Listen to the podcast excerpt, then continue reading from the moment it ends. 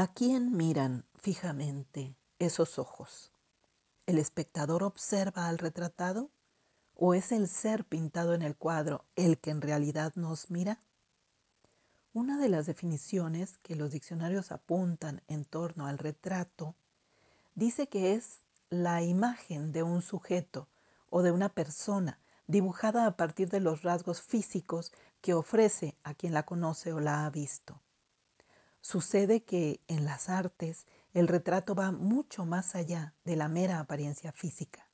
De hecho, a veces el retratado no llega a parecerse a la presencia real, porque el artista se interesa en plasmar el fondo del alma más que lo que hay en la superficie. Un ejemplo son algunas de las creaciones del pintor Pablo Ruiz Picasso. Recordemos que este artista español recibió en su tiempo muchas críticas por el retrato que hizo de la escritora estadounidense Gertrude Stein. Al respecto, Picasso dijo, todos creen que Gertrude no se parece en nada a su retrato, pero no os preocupéis, al final logrará parecerse exactamente a él.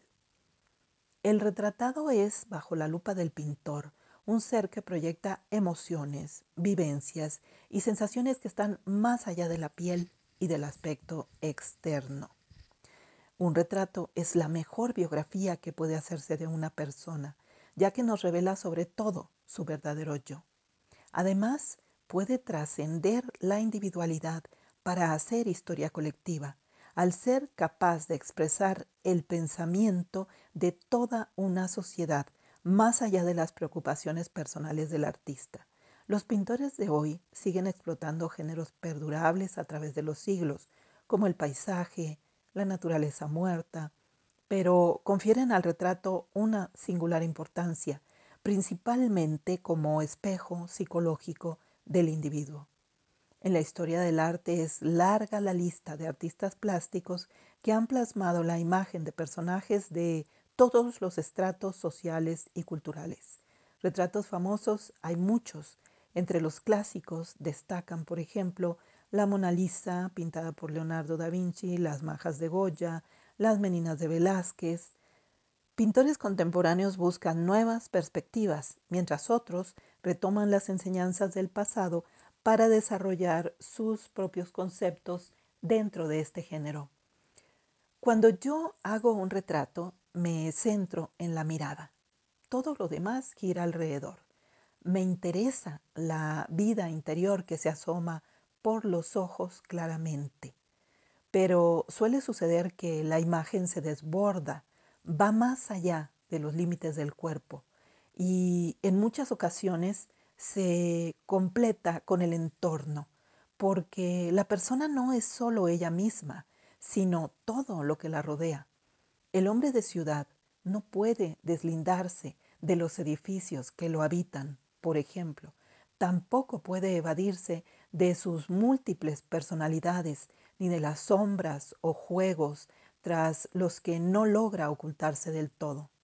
Hay quienes suponen que podemos saber cómo es una persona a través de la conversación o de la convivencia diaria, pero está demostrado que hablar o convivir con alguien no te asegura que puedas llegar a conocerlo verdaderamente.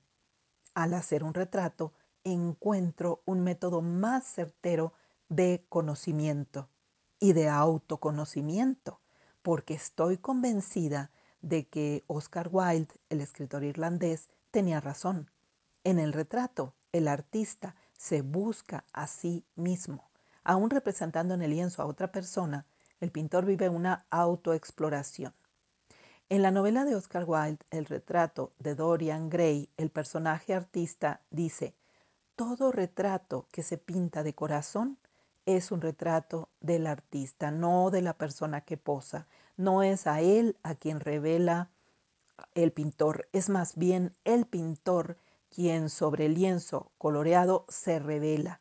La razón de que no exponga el cuadro es que tengo miedo de haber mostrado el secreto de mi alma, dice el personaje de la novela. Entre las series que he realizado en distintos años, he plasmado, por ejemplo, rostros de niños y sé que en el fondo aunque a esos niños los he encontrado en pueblos y ciudades, muchas veces sin saber su nombre o algo de su vida, sé que lo que estoy buscando o recuperando es mi infancia.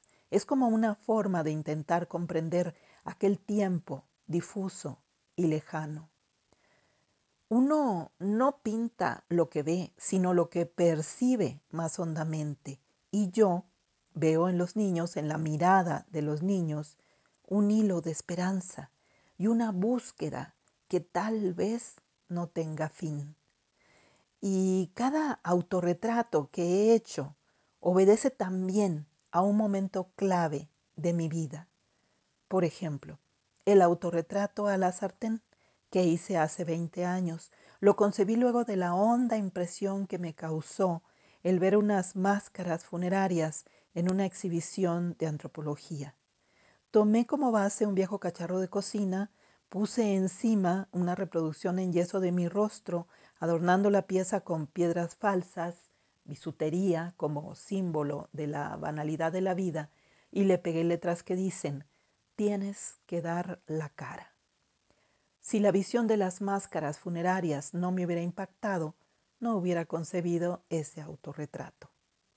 Y me gustan no solamente los retratos pictóricos, sino también los literarios. Uno de los poemas más famosos que existen en torno al tema del retrato es un soneto de Sor Juana que dice así. Este que ves, engaño colorido, que del arte ostentando los primores, con falsos silogismos de colores, es cauteloso engaño del sentido. Este en quien la lisonja ha pretendido excusar de los años los horrores y venciendo del tiempo los rigores, triunfar de la vejez y del olvido. Es un vano artificio del cuidado, es una flor al viento delicada, es un resguardo inútil para el hado, es una necia diligencia errada, es un afán caduco y, bien mirado, es cadáver es polvo, es sombra, es nada. Un retrato no ambiciona más que reflejar el instante en el que fue concebido.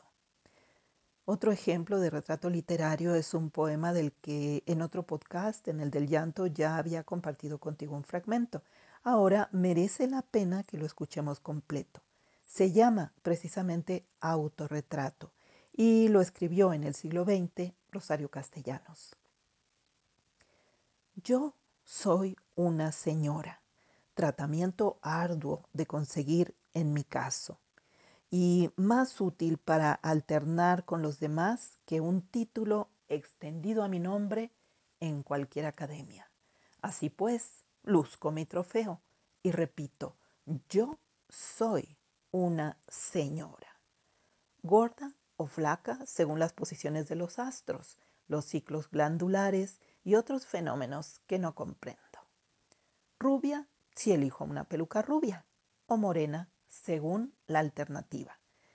En realidad mi pelo encanece, encanece. Soy más o menos fea. Eso depende mucho de la mano que aplica el maquillaje. Mi apariencia ha cambiado a lo largo del tiempo aunque no tanto como dice Bininger que cambia la apariencia del genio. Soy mediocre, lo cual por una parte me exime de enemigos y por la otra me da la devoción de algún admirador y la amistad de esos hombres que hablan por teléfono y envían largas cartas de felicitación, que beben lentamente whisky sobre las rocas y charlan de política y de literatura. Amigas Mm, a veces, raras veces, y en muy pequeñas dosis. En general, rebullo los espejos.